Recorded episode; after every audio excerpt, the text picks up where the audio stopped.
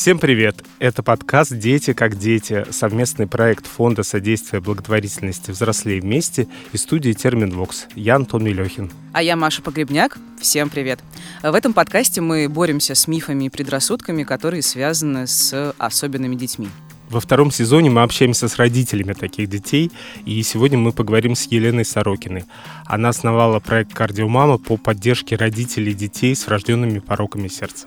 А еще у Елены есть э, сын Никита, который с рождения живет с пороком сердца. Ему сейчас 16 лет. Елена, здравствуйте. Добрый день.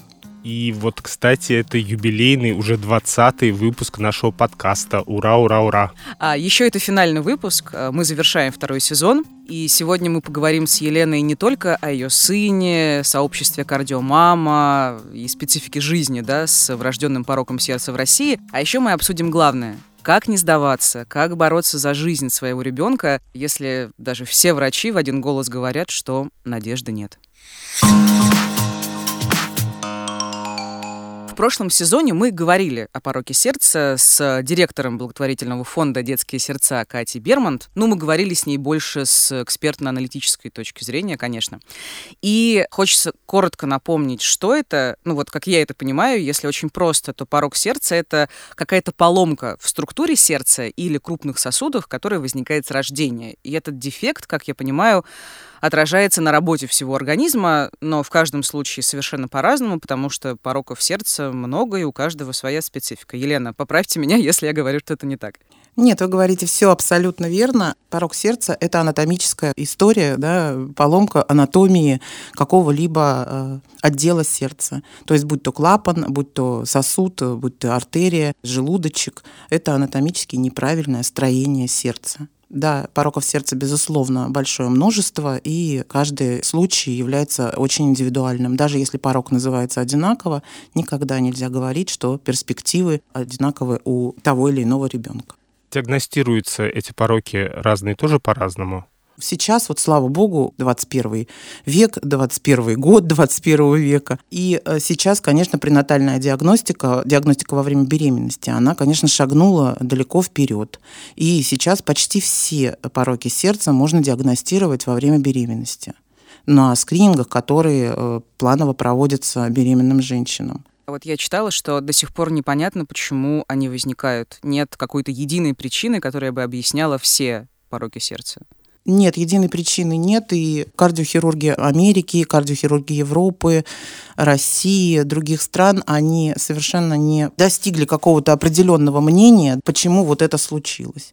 Есть множество версий происхождения да, этой истории. То есть э, это болезнь мамы, там вирусная какая-то история, болезнь мамы во время беременности, стресс, книжная пыль, воздействие компьютера, работа в ветеринарных клиниках, масса абсолютно версий, которые пока не нашли доказательств, чтобы какую-то одну версию принять за то, что это вот именно она и есть. То есть, если приходить к вашей истории, то в вашем случае тоже причина не была установлена? Я не знала, что у меня ребенок с пороком сердца, и я рожала абсолютно здорового ребенка. Я наблюдалась в крупнейшем федеральном центре города Санкт-Петербурга, профильном по ведению беременности и родам. И только во время родов э, стало понятно, что с ребенком э, что-то не то. Диагностика 16 лет назад хромала на обе ноги. А расскажите, пожалуйста, как э, все происходило? То есть как реагировали врачи, например? Что они вам говорили? И в каком состоянии вообще был Никита? Тогда я не могла себе представить. Я понимала о том, что, наверное, у моего ребенка тяжелый порог сердца, действительно только по реакции медицинского персонала и врачей. Мне говорили, что да, вот, ну, к сожалению, вы уж тут как бы простите, вы сына хотели. К сожалению, ничего у вас не вышло, вам надо, наверное, подумать. Сейчас вы, конечно, восстанавливаетесь и подумайте о следующей беременности. То есть не, абсолютно мне никто не давал никакой надежды, но это что касается взрослых врачей в роддоме. Меня сразу готовили к тому, что он не доживет, не доедет, не переживет операцию, и то есть, ну, его уже нет. То есть сразу такой поддержки какой-то мне оказ не был. Ну, мне сразу направили на тот путь, что ребенка как бы уже нет. То есть он уже априори все, он уже не жилец. Вы не пошли по этому пути? Я не пошла по этому пути, ну, хотя бы потому, что мне надо, прежде чем делать какие-то выводы, мне надо всегда сначала разобраться самой в ситуации. У меня было на это не очень много времени. И ситуация была довольно стрессовая. Я после кесарево сечения, да, ребенка увезли на следующий день после родов в другую больницу. Я одна, мне надо... Все мне звонят, охуют, ахуют в трубку. Кто-то что-то прочитал в интернете, а в интернете 16 лет назад было написано все еще гораздо хуже, чем сейчас. Там тоже было написано, что он помрет там с часу на час. И, конечно, мне надо было быстро взять себя в руки, а, как-то оптимизировать все процессы, разобраться в ситуации и понять, э, что дальше делать. И могу ли я оказать как-то на ситуацию какое-то свое влияние или нет, или нужно ну, плыть по волне, как говорится. А как вы коммуницировали с врачами? То есть они говорят вам, что нет смысла что-либо делать или как? Нет, нет, нет. Это было в роддоме, когда я попала в детскую городскую больницу номер один. Это я приехала сразу после роддома. Абсолютно сразу э, тебя на ручки брали реаниматологи. Это суровые абсолютно люди, которые никогда не будут гладить тебя по голове и каким-то образом жалеть. Но, тем не менее, они очень конструктивно сразу рассказывают о ситуации, они показывают, э, что с ребенком. И потом передают тебя в руки кардиохирурга, который который рисует тебе рисунок э, сердца и показывает, что в нем не так.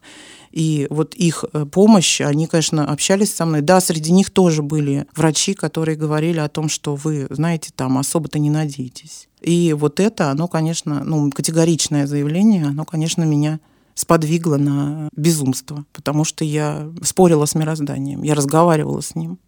А как вы боролись? Вы искали врачей, искали другие больницы? Его нельзя было перевозить в другие больницы. Но у меня и в голову, честно говоря, мне не приходило куда-то его вести, потому что первую операцию ему провели, пока я была в роддоме, и она была, в общем, успешна, он же живой. То есть мне же сказали, он завтра умрет, а операцию сделали, вот он не умер, я приехала, и вот он неделю жив, вторую жив. Ну, то есть, как бы это уже доверие. Поэтому нет, я не искала совершенно других клиник я пыталась для себя. Мне надо было в первую очередь поддержать себя, знаете, как в самолете. Сначала надень маску кислородную на себя, а потом на ребенка. Мне надо было самой не вывалиться, да, эмоциональный фон как бы свой поддержать, уйти в пучину жаления, саможаления, как уже так, почему со мной это произошло. Мне многие говорили, почему ты не пошла в суд, да, ну, то есть ты почему не пошла судиться с врачами, которые не поставили, да, порог сердца внутриутробно, а я сейчас думаю, что слава богу, не поставили, и не было у меня выбора никакого это совершенно мимо было меня -то в тот момент. То есть какие суды, какие там куда, кого-то начать виноватым срочно нужно было. Мне надо было быстро взять себя в руки, во всем разобраться, в анатомии порока, что можно сделать, статистические какие-то вещи. Но в тот момент, к сожалению, статистика, которую можно было взять, это только там книжные магазины, там справочник кардиохирурга, да, там или какой-нибудь неонатологии учебник, и э, интернет. И там, и там, собственно говоря, никаких перспектив моему ребенку не давали. А Никита был на, я так понимаю, ИВЛ какое-то время. После первых двух операций он был при течение двух месяцев, по-моему, на искусственной вентиляции легких. Потом еще были тоже ряд залеживаний на ИВЛ, но они не были такими серьезными. То есть была серия операций? Первый год — это четыре операции и как развивалось состояние. То есть каждая операция, она что-то приносила, было улучшение, или э, ну, первый год был какой-то нестабильный? Никита родился 21 апреля 2005 года, а выписались мы из больницы 22 февраля 2006 года. То есть для того, чтобы выписаться из больницы домой, собственно, и были сделаны эти все операции, чтобы стабилизировать состояние ребенка до возможности проживания вне стационара. Что было уже после выписки? Как вы жили? То есть э, он был, разумеется, нездоров, но в состоянии лучшем. Ну да, во-первых, он мог обходиться без ИВЛ. Ты, когда домой попадаешь, сначала страшно, потому что год э, ты все же у тебя госпитальный синдром, безусловно, развивается. То есть невозможно, как бы там ни было, ты все время под наблюдением, тебе, тебе безопасно. Здесь рядом реанимация, рядом врачи, все помогут, все подскажут, там терапию поменять.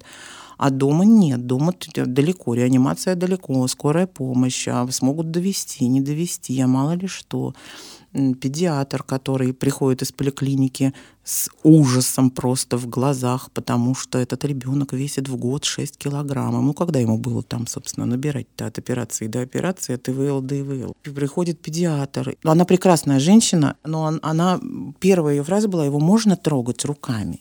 Она сказала, что я понимаю, что моих знаний не хватает. Меня в институте учили, что он умер, и она молодец. Она говорит, я ночами читаю. Я подняла всю англоязычную, там, какую могла литературу. И она попросила даже поехать с нами на очередное обследование. Мы ехали в больницу, и она просила, можно я поеду с вами и просто пообщаюсь с вашими лечащими врачами. И они ей все-все-все рассказали, на все ее интересующие вопросы ответили. Она стала себя более увереннее чувствовать, они обменялись контактами. И, конечно, ну, я поняла, что это человек, который действительно заинтересован в том месте со мной, чтобы этот ребенок э, жил и дожил до следующей операции, которая его уже превратит в нормально функционирующего малыша. Мы еще читали в социальных сетях, что, несмотря на успешное развитие ситуации с физическим здоровьем, Никита жил с диагнозом умственная отсталость 6 с лишним лет. Да. Оказалось, что это не так в результате. Есть стереотип большой в обществе и в медицинском сообществе, прежде всего, который называется «А что вы хотели?». Если ты задаешь вопрос неврологу, а почему он не разговаривает? Он говорит, а что вы хотели? Вы почитайте, сколько у вас наркозов было. Если ты задаешь вопрос там еще как окулисту, ну, слушайте, что-то вот он как-то не фокусирует, там туда-сюда. Ну, а что вы хотели-то? Ну, также те, это те же логопеды, те же дефектологи, то есть все специалисты, к которым ты бы не обращался, они скидывают все это на множество наркозов, хотя это абсолютно, ну, не то, что... То есть невозможно, как бы, как, как мы говорим, да, что нет единой причины о возникновении пороков сердца. Также это совершенно нельзя ставить знак равно и обязательно что если у тебя был наркоз, 5, 10, 20 наркозов, то все, ты, у тебя мозг перестает работать, и там все повредилось. Все очень индивидуально. У кого-то было 30 наркозов, а он Эйнштейн. А у кого-то был один наркоз, и у него повредились да, какие-то отделы головного мозга или что-то случилось с нервной системой. Все же давайте разбираться в конкретной ситуации. Но в итоге выяснилось, что у него все в порядке с интеллектом, да?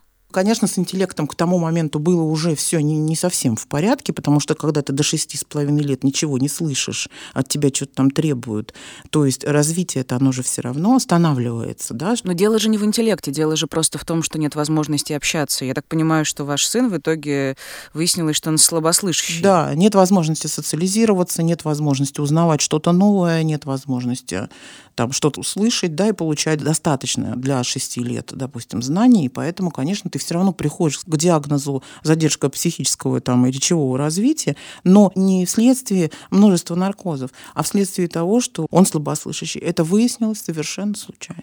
Когда Никита первый раз надел э, слуховые аппараты на себя, это, конечно, был открытие мира. Момент истины. В Ютубе показывают очень много роликов, когда да, там на деток надевают слуховые аппараты, и там они счастливы, они начинают хихикать, и все вокруг счастливы. У вас то самое было, вот э, такой момент? Это же ужас, ты ничего не слышал, потом на тебя наваливается огромный мир. Да, на самом деле это происходит совершенно не так радостно и, собственно, удобоваримо для Ютуба. Он подпрыгивал, он визжал. Мы шли на улице Льва Толстого на Петроградской стороне, и э, на другой стороне улицы засмеялись две женщины. Никита чуть под машину не попал в этот момент, потому что этот смех этих женщин для него был ужасом. Просто он попал в фильм ужасов. А сколько времени потребовалось, чтобы привыкнуть к громкому миру? Еще года, наверное, два он им удивлялся. То есть все новые звуки, которые ну, конечно, он слышал. Конечно, конечно. Он столько всего не слышал. Он удивлялся, да, этим звуком. Прям для него это было, конечно, открытие мира новые слуховые возможности, они на развитие речи тоже повлияли, да? Безусловно, конечно. Ну, то есть раньше он укал, мукал, быкал. Он же был уверен, что если ну, он слышит, что телевизор, условно говоря, да, там, ир, ну, для него он и был ир. Ну, если он слышал, что какой-то предмет там это ба, он и был ба, ну и речь, соответственно, развита была, что это ба, ир, там, ми, пи. То есть те окончания, те какие-то звуковые абрисы, которые он мог слышать, он и воспроизводил в своей речи. И, конечно, и вот ему ставили умственную отсталость поэтому. Но он заговорил потом. Он заговорил, да, у него есть агроматизм, у него есть афония некая, потому что у него помимо всех его историй, у него паралич гортани с одной стороны, и он немножко афонично разговаривает. А что это значит афонично? Непонятно?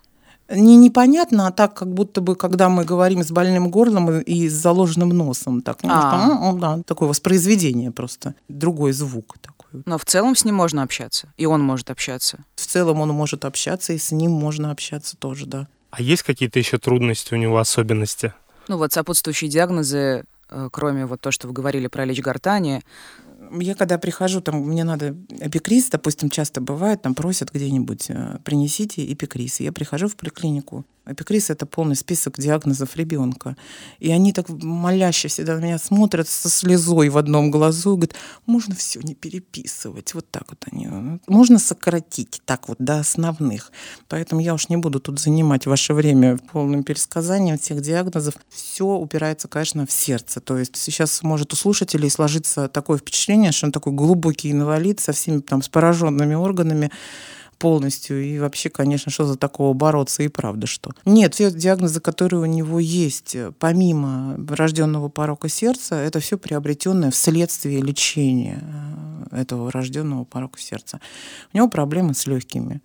Ну, длительное ИВЛ, оно действительно сказывается, да, не может. Ну, не то, что не может, опять же, я тоже не буду вот уподобляться тем, кто говорит, что, да, всегда сказывается. Нет, не всегда, но в нашем случае сказалось легкие пострадали. У него проблемы со слухом, у него проблемы. Вот паралич гортани это тоже вследствие ну, повреждения одного из нервов, но, к сожалению, анатомия такова сердечная, да, что не повредив этот нерв, невозможно было сделать операцию.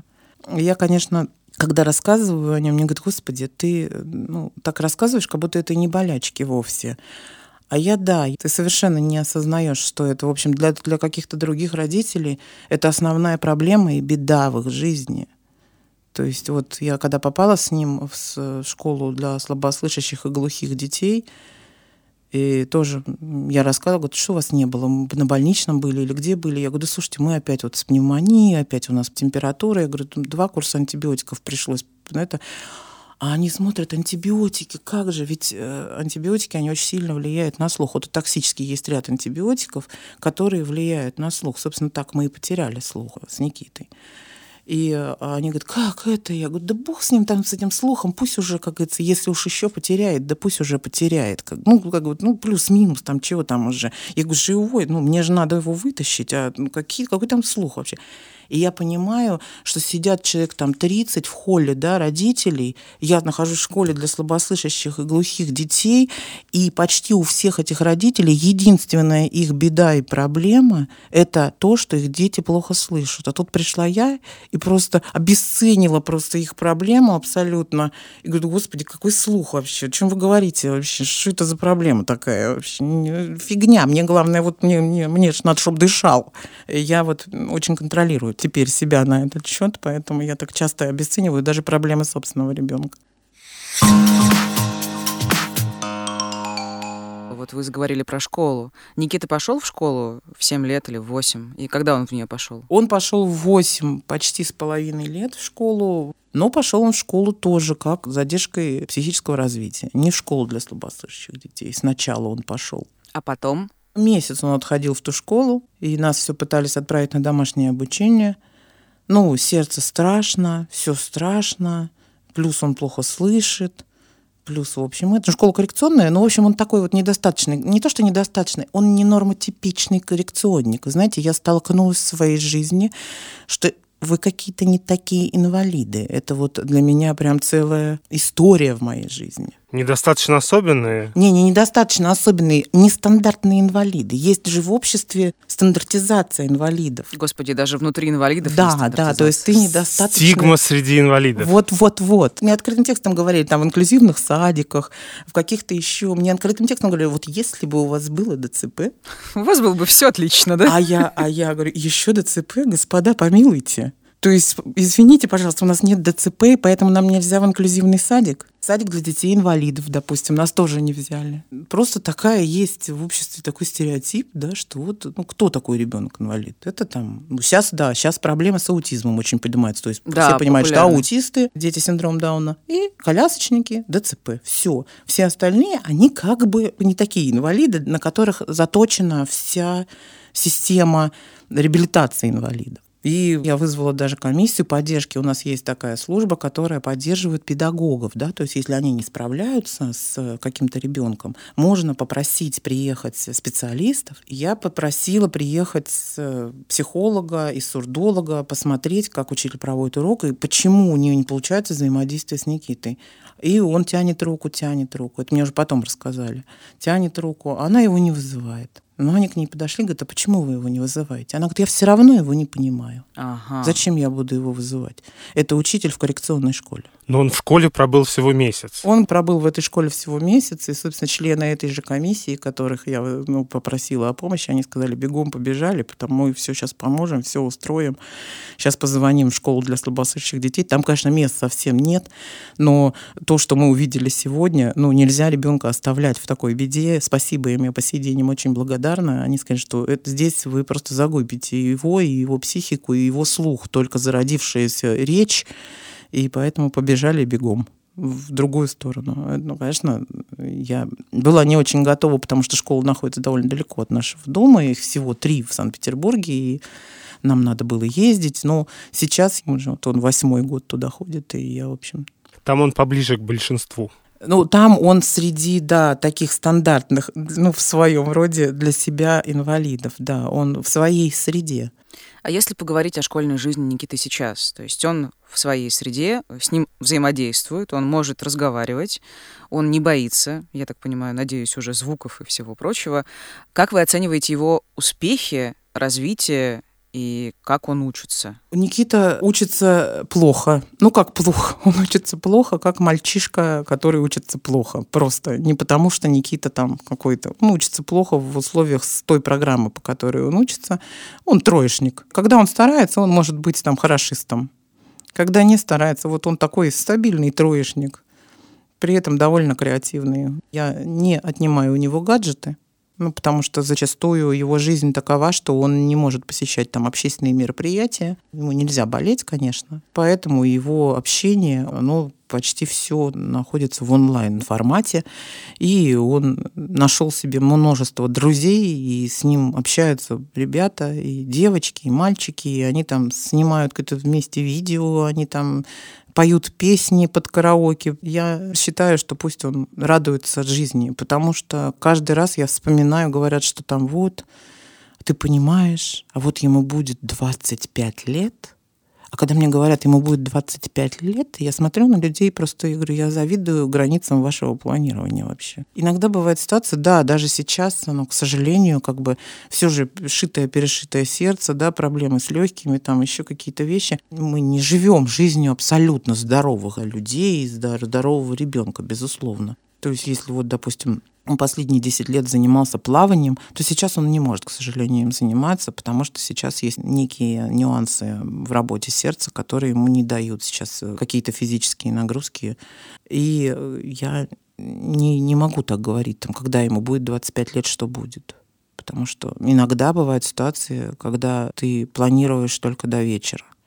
То есть, ну, чем сложнее ситуация с болезнью твоего ребенка, тем уже твои границы. Никита учится э, так, как может. Я с ним занимаюсь, мы делаем уроки, я стараюсь развивать его по мере возможности. Но вот загонять его в рамки двойка плохо, пятерка хорошо, я для себя приняла решение уже давно, что я не буду. Пусть он живет и радуется там тем достижениям, которые есть. Вот он смог на тройку что-то сделать, слава богу, он смог и хорошо. Ведь ему когда-то пророчат, то есть все равно откатываться не хочется назад, да, что вот ведь говорили, он умрет, а теперь я его за, за двойки ругаю, да. Нет, конечно, нет, все равно ты поддерживаешь в нем, да, что как надо, надо это лучше сделать, это старайся там. Но именно что ругать там или допускать э, за то, что там мой ребенок, допустим, заплакал из-за там двойки или тройки, этого в жизни никогда не будет. Это я для себя приняла очень жесткое решение в свое время, что мой ребенок не будет плакать из-за оценок. Я не буду, ну, при этом не попустительством я тоже не занимаюсь. А что касается характера Никиты, какой он? Как он э, чувствует себя? Чувствует ли он себя особенным? Вы знаете, я даже не знаю, чувствует ли он себя особенным, потому что вот я все же наблюдаю за его общением не только с э, детьми своего круга в смысле диагнозов, а и с абсолютно здоровыми детьми. Он может спокойно сказать, ты знаешь, мне это нельзя, я не могу сейчас вот с тобой вместе побежать, или я не буду играть в футбол, потому что мне это нельзя. Мне может стать плохо, врач не разрешает. Но он не видит в этом никакой проблемы для себя. То есть нельзя и нельзя как-то был момент, когда он, да, он, он интересовался, что мама, как я пойду. Вот это, это как раз было вот в начале школы, что, мам, как я вот, я же плохо говорю, меня вдруг кто-то не будет понимать, меня там будут ругать учителя, что я, ну, плохо говорю. И дети, а как я буду с детьми, они вот не понимают. Вот у меня есть друг Саша, он же знает, что я плохо говорю, и он привык, ну, и поэтому он меня понимает. Они дружат, и Саша прекрасный мальчик, прекрасных родителей, которые э, просто один раз сказали ему на вопрос, что с Никитой, и они ему объяснили, что все дети разные, и вот у тебя такой друг. Его надо поддержать, если нужно, но при этом ты вот ты выбрал себе такого друга. Вот, вот нельзя его бросать там. И они дружат очень хорошо, абсолютно здоровый ребенок с моим ребенком. И он считает, что Саша, вот Саша понимает, что он говорит. И если не понимает, Саша спокойно переспрашивает. А вот друг детей, другие дети меня не поймут, и что тогда? Ну, потом, когда он вошел в коллектив, он понял, что там, в общем, все такие дети. Кто-то получше говорит, кто-то похуже, кто-то совсем не говорит. И это считается нормой в условиях этого коллектива, и он нормально себя чувствует абсолютно. Мы не говорим с ним на тему, чувствуешь ли ты себя особенным. Я даже не знаю, как задать ему этот вопрос. У меня э, нет психологического образования какого-то достаточного, чтобы я могла э, с ним на эту тему поговорить. Он добрый, он хороший, он, конечно, домашний мальчик. У него есть свои планы, которые мало осуществимы, к сожалению, но пока я их не разрушаю. Ну, эту мечту не разрушаю. А что за планы? Он хочет стать дальнобойщиком. Вау, неожиданно. Неожиданная мечта. А почему? Он хочет просто таким образом путешествовать? Да, он хочет путешествовать, потому что можно тогда поехать э, в разные страны. То есть, во-первых, это машина. Это большая машина. На ней можно ездить далеко. Плюс там можно спать. И поэтому надел тапки, и ты на работе. Ну, вы понимаете, да, что это такое вот. Ну, наивное представление. Наивное представление о работе дальнобойщиком, да. Вот. Так он очень мамин, он очень мамин, он такой весь, он, он весь, он очень ласковый. У нас, ну, тактильные отношения обязательно для, ну, в семье. Ему очень важно. А каким его будущее видите вы все-таки? Есть какие-то планы на него? Нет, я никаким не вижу его будущее пока. Пока я очень боюсь 18 что ему через полтора года будет 18 лет. И пока это мой страх. А почему страх? Страх, что он не, не доживет до 18? Нет, э, дело в том, что 18 лет это такой рубеж для детей-инвалидов, которые вот были дети, да, он же остался таким же, как и был. А вдруг они стали взрослые с юридической точки зрения, да, для государства, для людей, они стали вдруг взрослыми, и все. Дети с рожденным пороком сердца, они, к сожалению, вот очень зависимы, уязвимы от государства, от медицины и от всего. Потому что вот во всем остальном мире, в Европе и в Америке, мы часто про это говорим, но тем не менее, ведь есть же позитивные моменты, которые можно взять э, и принести в нашу жизнь. У них есть отделение врожденных пороков сердца. И на это отделение привозят ребенка, там, родившегося в роддоме, в пронатальном центре, еще где-то, и его начинают там лечить. И вот этого ребенка лечат на этом отделении до конца его дней. То есть его ведет один и тот же врач если у тебя врожденный порог сердца, ты наблюдаешься на отделении лечения врожденных пороков сердца. Ты не наблюдаешься на отделении взрослой кардиохирургии, детской кардиохирургии. Ну, взрослые кардиохирурги, они зачастую не готовы совершенно принимать наших детей. Почему? Потому что их так же, как педиатры, о котором я говорила в начале нашего разговора, не учили, что с ними делать, с этими детьми. Они не должны были вот э, дожить-то до 18, до 19 лет. И абсолютно нет э, никакой поддержки в этом смысле. То есть родители, мы задаем вопрос родителям, куда пойти, куда мы пойдем после 18 лет, никто ведь не знает. Вот эта вся плохая организация процессов — это одна из причин, почему вы создали сообщество «Кардиомама». Сообщество «Кардиомама» было создано в 2008 году. Когда Никите было три года, мы решили, что ну, стали общаться в сети на небольшом маленьком форуме, общаться в сети и искать друг друга, родителей детей с пороками сердца. У нас было там, там 20 человек, потом 30, 100, и сейчас вот к моменту 2021 года 19 тысяч человек.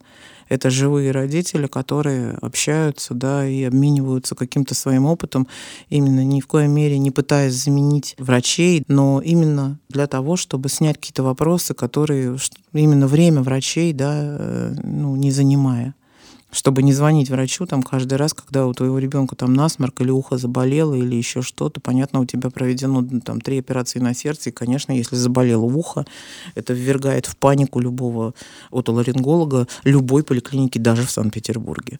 Мы поддерживали друг друга даже с психологической точки зрения. То есть ну, мы, там, у нас там завтра операция, девочки, мальчики, там, поддержите, помогите, как настроиться, я боюсь. Мы обменивались там контактами врачей, мы обменивались какой-то информацией, которую узнавали где-то как-то, как-то, как-то. В какой-то момент э, мы поняли, что мы накопили уже определенный опыт, определенную информацию, с которой хотелось бы делиться ну, уже как-то более структурно. И плюс наши дети приходят в подростковый период. И у большинства из нас стал возникать вот это, это тот страх, о котором я говорю. Я не говорю там о финансовой составляющей, да, что ты, ну, дети-инвалиды все же получают довольно а, приличные выплаты от государства, а взрослый, тут вдруг он становится взрослым инвалидом, и ему начинают платить там в 6-7 раз меньше сумму, а потребности у него остаются все те же. И зачастую эти дети, которые не смогут никогда работать. Поэтому есть много страхов, где лечиться, как лечиться. Опять же, благотворительные фонды, которые помогают детям только до 20, ну, не детям, а молодым людям до 21 года. А потом что? А потом что? Ему не нужно будет ничего. Мы решили, что нам нужно создать какую-то юридическую форму нашего сообщества. И так появилась некоммерческая организация «Кардиомама.ру». Самая важная, я так понимаю, проблема — это действительно обеспечение э, чем-то взрослых ваших выросших детей. И что вы для этого делаете? Может быть, можно какую-то программу создать и как-то выиграть грант условно на ее продвижение, или это я фантазирую? Ну, на данный момент мы как раз э, занимаемся тем, что мы собираем вот, да, ну, да, вопросы от родителей. Мы занимаемся сейчас статистикой, мы занимаемся сейчас не только в Санкт-Петербурге и Москве, а вообще по всей России. Мы собираем сейчас информацию, те проблемы, которые волнуют родителей, для того, чтобы именно уже структурированно потом где-то на государственном уровне эти вопросы задать и попробовать часть из них, может быть, ну, решить в положительном ключе. Есть сейчас какие-то законченные, завершенные проекты, о которых вы хотели бы сейчас рассказать? И которыми вы гордитесь? Такой проект есть. Это книга для детей с врожденными пороками сердца, для детей на кардиоотделениях. Ну, она не только на кардиоотделениях, но мы вот, собственно, с этой книги и началась э, работа «Оно кардиомамару». Как только мы зарегистрировали нашу организацию, мы сразу объявили сбор на первый тираж книги «Шунтик» про Шунтика. Он назывался «Сердечная история». И мы э, эту книгу выпустили тиражом 3000 э, экземпляров, и она разлетелась по множеству клиник, детских кардиоклиник России. Там больничный шунтик, он рассказывает о всех историях, которые могут произойти ребенку с пороком сердца. Он обращается к ребенку как к другу и рассказывает ему, что вот, вот с тобой случилась такая непоруха, дорогой. Сейчас я тебе расскажу, что там с тобой будут делать и как этого не бояться. И дети, в общем, очень оценили, судя по отзывам врачей. Прямо один мальчик рвался в операционную. Он сказал, там есть код наркоз, мне Шунтик все рассказал. Когда уже меня, значит, давайте уже. Класс, супер здорово какие-то моменты непонятные. Даже дело не в том, что непонятные. Зачастую родители сами находятся в таком состоянии стресса, что они просто не в состоянии объяснить ребенку и успокоить его, чтобы он не боялся элементарных вещей. Ну, там ЭКГ, условно говоря, да, там, ну, ничего же с тобой не делают вообще, там, не колят, не больно, ничего. Дети все равно боятся УЗИ аппарата. И э, именно прочтение этой книжки и иллюстраций прекрасных, которые сделал наш иллюстратор, оно, конечно, детям открывает глаза, что что это я, собственно, там вообще ничего. А я что, я ору-то? У нас очень любят читать ее. Даже анестезиологи читают, домой берут. Елена, вы очень крутая. Вы вырастили сына, вы сделали крутой проект, вы помогли многим людям, и, э, конечно, эти успехи появились не просто так, и сложно нам, конечно, представить, через что вам пришлось пройти. Вот такой, возможно, наивный вопрос, что вас поддерживало в самые сложные моменты, когда действительно Никита был, э, ну, наверное, на грани жизни и смерти, и действительно было неясно, что с ним будет дальше? Ой, ну тогда я была молодая, и э, меня поддерживал драйв. Я прям перла, как танк. Я вообще никому не верила, я выглядела абсолютно неадекватной вообще теткой. Да, я, я перла, мне говорили, блин, помрет, ну что ты прям, ну, ну надо смириться, ну ты что? Я говорю, да какое, да вы что вообще? Да нет, вот, вот нет, все, нет, точно точно говорю нет. Наверное, это так психика, она меня так спасала, да. Я вот уперлась в одну и немножко такой дурочкой выглядела. Но если серьезно говорить, то, конечно, ну, вера да, какая-то. Ну, надо верить во что-то, в силы ребенка, в помощь мироздания. Говорят каждому поверить его. Надо верить вот, ну, во что-то, что-то выбрать и, вы, и верить, для что для себя комфортное. Знаете, вот когда говорят крутая, герой, там еще что-то, вот часто же очень говорят такие вещи. Я всегда это повторяю, э, вот что такое героизм? Есть норма и есть не норма норма — это помогать, да, и э, биться за своего там детеныша, и поддерживать его в горе и в радости. Не норма не делать этого. Все. Это не героизм, это не то, что я бы не смогла. Многие говорят, я бы не смогла, что как бы я пережила. Да как бы ты пережила? Пережила бы ты, все нормально бы с тобой было. Просто не дай бог тебе такой ситуации.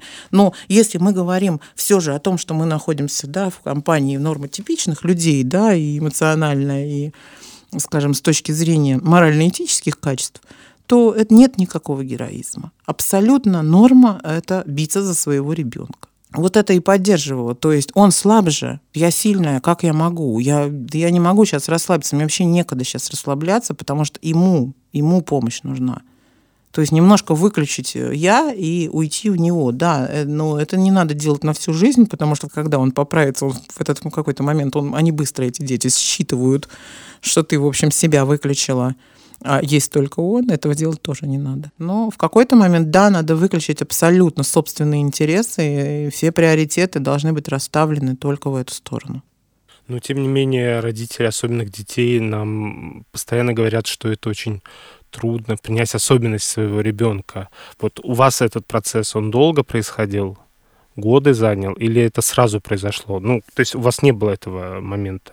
Да мне некогда было. Когда принять? Ну, в смысле принять? У тебя вообще нет никакого, вообще нету. У тебя времени на это нет. Ну, вот это давай, прим... Лен, давай примем диагноз своего ребенка. Да я его родила, его завтра прооперировали. Вот у нас, знаете, как было? Вот давай потом, вот с этим, с твоим вот этим вот, мой не такой, боже мой, что со мной случилось, ужас, ужас. Это вот потом, когда-нибудь разгребем потом. Там психолог, у меня подружка есть, слава богу, позвоним, разгребем. Парня выгребать надо, а это уже, как говорит, некогда было мне. Ну, к психотерапевту вы обратились. Я, да, я, да, обратилась, конечно. А чё ж нет-то? Но уже потом. Уже когда потом. у вас появилось время. Да, когда у меня появилось время. А когда у меня появилось время, у меня, наконец, меня, видимо, отпустило вот это вот состояние, и тогда таки, да, так немножко навалилось на меня. Видимо, накопившаяся, может быть, усталость, либо состояние, Конечно. состояние вот этого такого адреналиновой такой истории, когда ты все время на адреналине, у тебя все время вся жизнь такая немножко бегом, немножко борьба, надо все время вот-вот, и ты, оно, конечно, сказывается потом. А потом, когда сказалось, как вы восстанавливались? У меня диагноз-то, увидите, как сначала нам сразу поставили такой диагноз, как, э, ну, помимо порока сердца. То есть, ну, порок сердца принимать как диагноз, ну, есть и есть. Тут уже не, не то, что... В основном же тяжело принимаются диагнозы, которые, да, там на какую-то ментальную историю влияют на да, там, общение в социуме. То есть порог сердца, он же не влияет общаться в социуме. Очень много детей с пороком сердца, которые вообще очень крутые, пишут стихи, музыку, там, не знаю, общаются, у них нет никаких проблем ни с речью, ни со слухом, вообще ни с чем. У нас масса детей, которые занимаются там разными видами спорта, ну, не профессионально, да, там, но, скажем, любительским спортом, занимаются творческими какими-то профессиями, рисуют, поют, танцуют. Боже мой, сколько каких только детей нету. В Бауманку сейчас поступать будет мой мальчик. То есть они настолько разные, эти дети. А когда, да, когда ты понимаешь, что даже среди своих, это опять же, да, вот вернемся к ситуации не такой, как все, даже среди своих то твой немножко не такой, да, то есть он как бы не может говорить как-то так хорошо. Нет, первое время это, опять же, вызывает вот тот же драйв, и ты начинаешь, я его сейчас, вот до 10 лет я его вытащу там, к 12 вытащу. Ну вот к 14 точно вытащу, то есть, ну, до нормы, да, там я его дотяну, я смогу, я там это сам. В какой-то момент ты понимаешь, что нет, ну, вот все, это максимум, который возможен, да, в детском возрасте. Это будет его речь на всю жизнь, его долгую или короткую, это будет его жизнь, его речь. Это тот слух, который у него есть, это вот то состояние здоровья, которое у него есть. Да, и в этот момент очень важно перестать гнать его и себя. То есть, ну вот, перестать вот измываться, потому что в, в конце концов, я, да, я сама по себе это знаю, ты просто уже издеваешься над ним, что ну давай еще, давай, давай иголок в тебя навтыкаем, там вот мне там сказали, там сейчас вот, и ты там заговоришь просто. И вот эту грань очень тонкую, когда все, ну как бы ты сделала все, что смогла, это правда. Ее поймать и уже дальше, исходя из того, что есть, планировать дальше жизнь. Да? То есть это как отпуск планировать, исходя из того бюджета, который есть. Смысл планировать отпуск на Мальдивах, если у тебя есть только на путевку в дешевый отель Геленджика. Ну ты зачем расстраиваться, планируя отпуск на Мальдивы, если ты понимаешь, что ты туда не попадешь все равно? Ну, ты найди клевый отель в Геленджике и кайфуй от этого отпуска. Ну, это примерно такая же история. Елена, это была очень впечатляющая беседа. Большое спасибо, что пришли к нам. Спасибо вам большое, что позвали. Очень тоже было приятно с вами поговорить. С нами была Елена Сорокина, основательница сообщества «Кардиомама» по поддержке родителей детей с врожденными пороками сердца и мама Никиты. И это был финальный выпуск второго сезона «Дети как дети», проекта, который наша студия «Терминвокс» сделала вместе с Фондом содействия благотворительности «Взрослеем вместе». Я Маша Погребняк. Большое спасибо всем, что были с нами, и надеюсь, вам понравилось то, что у нас получилось. Я Антон Мелехин. Напомню, что нас э, по-прежнему можно слушать в приложении SoundStream и на всех удобных вам подкаст-площадках Apple подкасты, Google подкасты, Яндекс Музыка, Castbox и так далее. А еще подкасты наконец появились в российском Spotify, и мы там теперь тоже есть. Да, ставьте нам оценки, пишите комментарии, рекомендуйте наш подкаст тем, кому он нужен. Счастливо. Пока-пока. Над подкастом работали ведущие и авторы Антон Мелехин и Мария Погребняк, звукорежиссер Анастасия Мазуренко, продюсер Кристина Крыжановская.